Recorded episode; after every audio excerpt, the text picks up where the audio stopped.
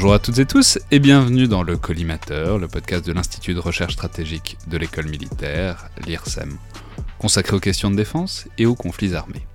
Je suis Alexandre Jublin et aujourd'hui pour cette nouvelle journée dans le bunker, j'ai le plaisir d'avoir au bout du téléphone le lieutenant-colonel Michelin que je ne présente évidemment plus. Euh, alors je rappelle évidemment, on fait tout ça par téléphone pour éviter euh, de sortir le plus possible. Restez chez vous tant que cette période de confinement est de vigueur. Alors, colonel, on a commencé très fort au début sur la Seconde Guerre mondiale avec Croix de fer et Un pont trop loin, et après un petit hiatus, vous nous y ramenez, mais vous nous y ramenez cette fois plus avec un film, avec une série, à savoir Band of Brothers, euh, qui est une série HBO de 2001, diffusée en France en 2002, et produite quand même par du c'est-à-dire par Tom Hanks et Steven Spielberg. J'en profite pour préciser qu'elle est à la fois à la demande sur, euh, Canal, sur Canal+, mais aussi en streaming sur OCS, comme le sont d'ailleurs toutes les séries HBO. Alors, je vais juste dire que j'approuve évidemment totalement ce choix. D'abord, du point de vue du format, parce que c'est une mini-série de 10 épisodes, donc ça se fait assez bien, et puis ensuite vous pouvez passer à autre chose, c'est pas une immense odyssée euh, sur 5 saisons. Et puis, c'est vraiment exceptionnel. C'est une série, donc j'ai pas eu le temps de tout revoir, mais je viens de revoir les épisodes du début pour préparer, euh, parce que c'est ce podcast c'est une excellente excuse pour que je regarde des bons films et des bonnes séries, et c'est vraiment une très très belle, une très très grande représentation de la guerre. Alors, Jean, expliquez-nous ce que vous retenez, enfin, ce qui est important pour vous dans ce Band of Brothers ou Frères d'armes en français. Alors, euh, ce, qui, ce, qui, est donc moi, ça m'a donné, euh, en fait, quand on a commencé à préparer euh, cette, euh, cette, cette, petite interview téléphonique, je me suis interrogé sur quel est l'objet dont j'aimerais vous parler.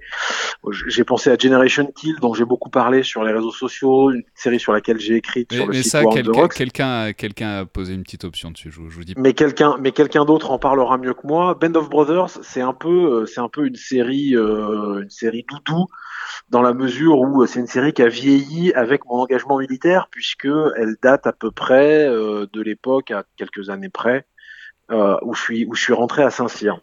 Alors, faut dire qu'elle date de 2001 et que ben euh, et que le premier épisode a été diffusé apparemment le 9 septembre 2001, ce qui, ce qui, ben, s'appelle dans le jargon hollywoodien de pas avoir de bol. Je l'ai vu plus tard hein, que ça, j'ai dû la voir en fin de en fin de scolarité. Et je l'ai revue plusieurs fois depuis et elle survit assez bien au test du temps. Alors pourquoi c'est bien Band of Brothers? Bon d'abord, de quoi ça parle? Ça parle, ça suit globalement, ça colle un bouquin de Stephen Ambrose qui a euh, retracé de manière un petit peu agéographique, c'est pas un travail historique à mon avis très rigoureux, l'itinéraire d'une compagnie d'infanterie aéroportée euh, de leur formation euh, dans les camps militaires américains en 1942 jusqu'à leur saut au-dessus de la Normandie dans la nuit du 5 au 6 juin 44, et toute la campagne où ils ont participé successivement donc à la bataille de Normandie, à l'opération euh, Market Garden, à la bataille des Ardennes et ensuite au combat euh, de libération, de, enfin au combat en Allemagne jusqu'à la prise du dit d'aigle de Hitler à Bad Gastein dans les montagnes de Bavière et qui ensuite les suit sur l'après-guerre quand ils sont quand ils se retrouvent en force d'occupation en Autriche. Donc c'est une fresque qui est quand même assez longue euh, qui suit un certain nombre de personnages forts lesquels sont déjà décrits dans le bouquin euh, et qui suit ces personnages dans la durée. Alors, on peut préciser que c'est une vieille série, mais qui a a du beau monde aussi à l'écran, puisqu'il y a Damian Lewis qu'on a revu après évidemment dans Homeland, puis euh, dans Billions. C'était le, je me suis rappelé après, c'est en fait c'est le premier grand rôle de David Schwimmer, le Ross de Friends après Friends. C'est ça, c'était un peu, et d'ailleurs c'était un petit peu perturbant parce qu'ils avaient. C'était euh, très perturbant. Ils avaient eu en français. Alors moi, je n'ai regardé cette série en entier qu'en anglais, mais quand je suis tombé une fois sur une rediffusion d'un épisode en français, ils avaient gardé le doubleur de Friends avec sa voix un peu goofy là, un peu comme ça là. Et du coup, ça collait pas du tout à la personnalité du capitaine Sonnel qui est une espèce de brute Ouais, euh, mais, mais, alors, ce qui est intéressant, c'est qu'effectivement, on commence cette série à l'entraînement, donc d'abord aux États-Unis, puis en Angleterre, ou avec euh, la figure de ce capitaine très très peu sympathique, disons. Alors, la, la, ce qui est euh, pourquoi c'est bien? C'est bien parce que d'abord, il faut se, se replonger dans, dans, le contexte. En 2001, euh, c'est la première série qui est au croisement d'une ambition cinématographique un petit peu euh, un petit peu renouvelée pour la cinématographie de guerre. Euh, c'est la même équipe hein, qui est derrière euh, le soldat Ryan qui a complètement changé la manière de filmer la guerre à l'écran quand même. Euh, c'est Tom Hanks et Steven Spielberg qui sont à la production. Donc il y a des moyens qui sont mis à l'écran, ce qui pour un format de série à l'époque est complètement inédit. Et on est aussi au début de la grande ère des séries, puisque globalement les années 2000, c'est le moment où on va avoir les premières grandes séries qui vont devenir des phénomènes de société et qui vont contribuer au renouveau complet du genre. Je pense à 24 heures chrono, où on va arriver à Lost quelques années après. Enfin voilà, on est vraiment au tout début de ce truc-là. Et donc Band of Brothers, c'est vraiment la première fois où on a un produit qui est une série pour le grand public, euh, qui est euh, filmé comme au cinéma, mais euh, directement pour la télévision, mais qui n'est pas au format télévision, avec des gros moyens, un gros budget, un très beau casting. Damian Lewis, qui à l'époque est pas très connu, hein, on l'a vu dans le téléfilm anglais Warriors sur les, casques bleus de, de, Bosnie quelques années avant, mais personne ne s'en souvient. Euh, donc, donc c'est globalement, il y a quand même l'alignement d'un certain nombre de, paramètres qui font que c'est une très grande série. La deuxième chose qui est bien, c'est que, alors moi, je suis un amoureux du format de la mini-série. Parce qu'une série, euh, au bout de la troisième saison, il faut bien reconnaître que bien souvent, ça a tendance à s'épuiser. Euh, alors que la mini-série permet de prendre un temps de narration qu'on n'a pas au cinéma quand il faut faire tenir une intrigue entière en une heure et demie.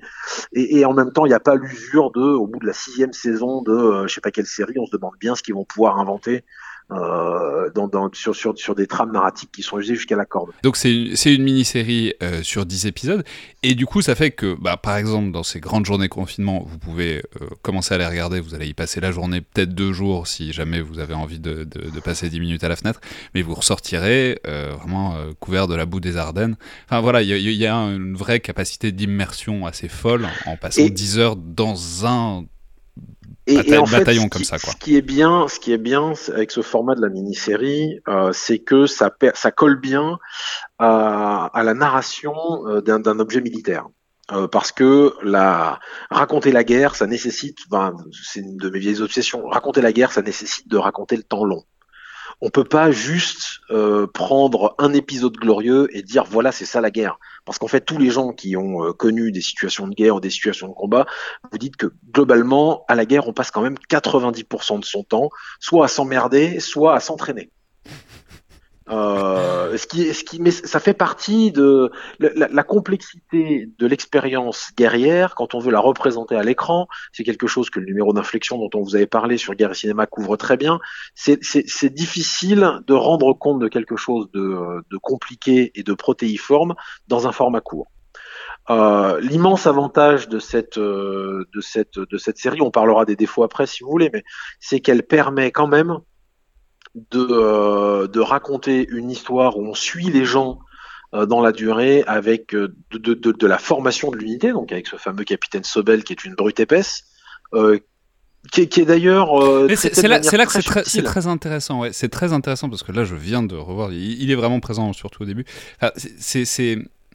Parce qu'il y a un truc, c'est entre l'entraînement, justement, entre ce qu'est ce un chef d'entraînement et un chef de, de, de, mission, et le capitaine Sobel tout le monde dit en permanence que, que, que, c'est un incapable, etc. Mais il a réussi quand même à former une compagnie de manière assez efficace, y compris ah, en acceptant de se faire détester de tout le monde et surtout en acceptant de se faire détester de tout le monde. Oui, mais c'est un style de commandement et en fait la série montre assez. Alors c'est un peu, c'est un peu binaire parce qu'en fait, euh, d'une manière générale, il y a différents styles de commandement. Hein. Il y a des capitaines qui sont des, euh, qui sont des, des, des, entraîneurs et puis il y a des capitaines qui sont des contraigneurs. Euh, je sais pas si le mot existe, mais euh, mais qui sont voilà, euh, qui, qui, commandent qui commandent par la terreur. Hein, ça peut arriver.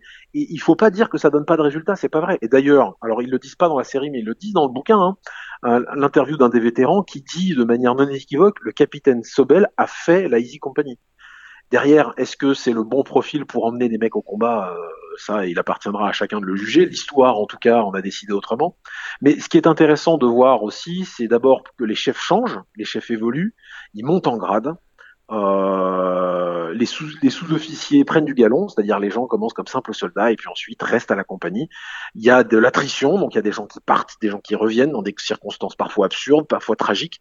Donc il y a vraiment cette espèce de respiration particulière d'unité de combat où l'ossature de base se transmet par les gens qui restent longtemps, qui sont les quelques sous-officiers qu'on va avoir.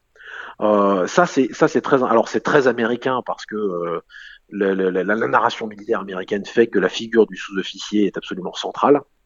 Et ils tiennent effectivement à bout de bras cette compagnie dans les heures difficiles, notamment en, dans, dans, les Ardennes. Euh, ce qui est, ce qui est, euh, ce qui est bien, c'est que on a le temps de comprendre qui sont ces gens, de voir comment leur rapport évolue, ce que la guerre fait à leur euh, manière d'interagir entre eux. Euh, et, en fait, une fois qu'on, donc c'est, ça donne une image assez juste des mécanismes de relations humaines à l'intérieur d'une unité de combat, qui est un corps vivant dans lequel les choses se passent pas sans friction quand même. Ouais, alors juste euh, avant de pour, pour terminer, les défauts, vous nous avez parlé de défauts, il y a des, il y a des choses qui vous ont fait tiquer? Alors, les, les, défauts, on pourrait. Euh, alors, les gens qui sont un petit peu euh, rétifs à la narration euh, très Spielbergienne. Euh, oui, alors ça, il faut, le préciser, c'est un film de Steven Spielberg. C'est un film de Steven Spielberg. Enfin, donc, en, 10, en 10 fois une heure, mais c'est un film de Steven Spielberg et un bon. C'est un, un, très bon film de Steven Spielberg, mais les gens qui ont tiqué à la fin de la liste de Schindler où euh, le personnage d'Oscar Schindler s'écroule dans une scène très tire-larme et très américaine, seront aussi un petit peu agacés par certains ressorts narratifs un petit peu faciles. Il y a euh, un épisode entier euh, qui est construit sur la, la, dramatique libération d'un camp de concentration quelque part en Allemagne dont on n'est pas certain que ce soit vraiment déroulé euh, comme c'est filmé, mais c'est voilà, c'est des accents très Spielbergiens dans la narration. Il n'y a pas du tout cette espèce de sobriété et la sécheresse qu'on peut retrouver dans d'autres produits qui sont une autre manière de raconter la guerre.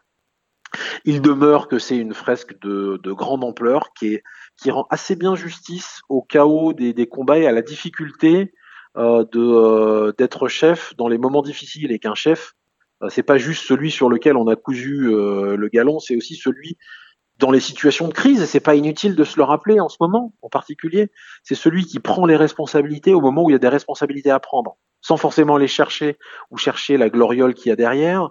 Euh, mais, mais, mais voilà, on, on, a tous autour de nous, euh, dans notre vie, rencontré des adjudants-chefs Lipton, qui sont des mecs qui vont bah, organiser la situation quand la compagnie vient de se prendre un, un barrage et que le chef le lieutenant Dyke s'est barré au PC du bataillon pour aller euh, chercher de l'aide.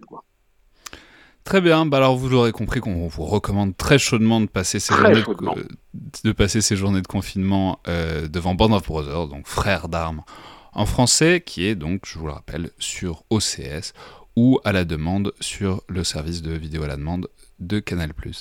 Merci beaucoup Jean Michelin. Merci à vous, bon confinement, lavez-vous les mains. ouais. Et à demain tout le monde.